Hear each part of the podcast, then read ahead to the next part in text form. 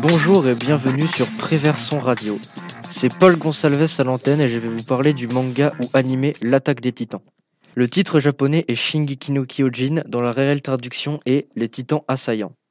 Je parle en tant que fan, mais je suis là pour vous donner envie de le lire ou le regarder.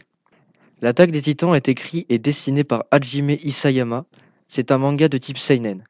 Il a été publié pour la première fois au Japon en septembre 2009 dans le magazine Besatsu Shonen Magazine. À l'heure où je vous parle, il y a 4 saisons en animé et 32 tomes en manga.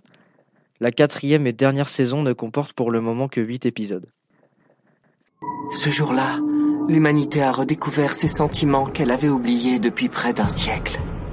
La terreur de n'être qu'une espèce dominée. L'humiliation de vivre enfermé dans un enclos. Comme du bétail.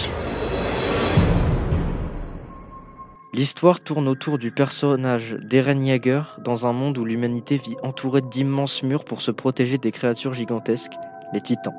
Le récit raconte le combat mené par l'humanité pour reconquérir son territoire, en éclaircissant les mystères liés à l'apparition des titans. Eren étant petit rêvait de faire partie du bataillon d'exploration qui est l'un des services militaires. Il y a plusieurs types de soldats. La garnison s'occupe de l'entretien des murs, la brigade spéciale s'occupe de la protection rapprochée du roi et des civils, et le bataillon d'exploration, quant à lui, cherche des réponses sur les titans et les murs à l'extérieur de ceux-ci. C'était Paul Gonsalves, à bientôt sur Préversion Radio.